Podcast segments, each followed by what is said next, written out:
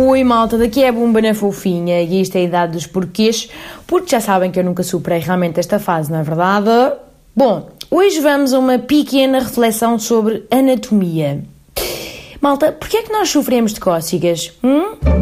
Nas partes do corpo mais comuns e nas mais insólitas e que tanto mais se agravam quanto maior for a autoconsciência das ditas. Hum? Já pararam para pensar no que é a cócega realmente? É basicamente rir de pânico. É uma reação de autodefesa do corpo na forma de gargalhadas convulsas, diz-me aqui a Wikipédia.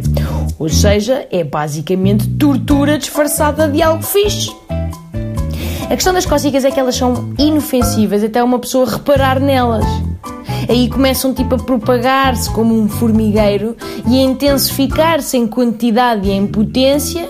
Depois há um contágio psicossomático histérico da cabeça aos pés e às tantas não sobra um único centímetro de pele que não nos faça rebentar em gargalhadas más. Gargalhadas más, que são impostoras das gargalhadas boas, apesar de soarem ao mesmo. Por exemplo, no outro dia fui a uma massagem. Erro. Eu acho que os anos me ajudaram a esquecer o quanto abomino massagens. Eu gostava honestamente de ser daquelas pessoas que apreciam e que saem de lá pessoas novas e com uma pele mais uh, luzidia. Mas não. Não há nada menos relaxante que conter o riso. É que não é um riso normal, é riso de cócega, é aquele gargalhar de joker que sai descontrolado das entranhas e já sufocado e sem ar, de uma forma muito pouco natural. Olhar com atenção alguém em pleno ataque de cócegas é ler-lhes a palavra socorro nos olhos. E eu, no meu caso, quase que me matava do coração na tentativa de me conter, não é verdade? Por um lado, para ser uma cidadã educada e normal, e por outro, para não ir presa por desferir um rotativo a Chuck Norris no céu da boca da massagista, aquela de cada vez que me chegava aos pés, aos gêmeos, às imediações dos joelhos e, por fim, a todo o lado. Depois agravou-se de tal modo que eu passei a sentir as mãos delas como se fossem dois espanadores de penas. Pena de pinguim, que são das mais fofas, de certeza.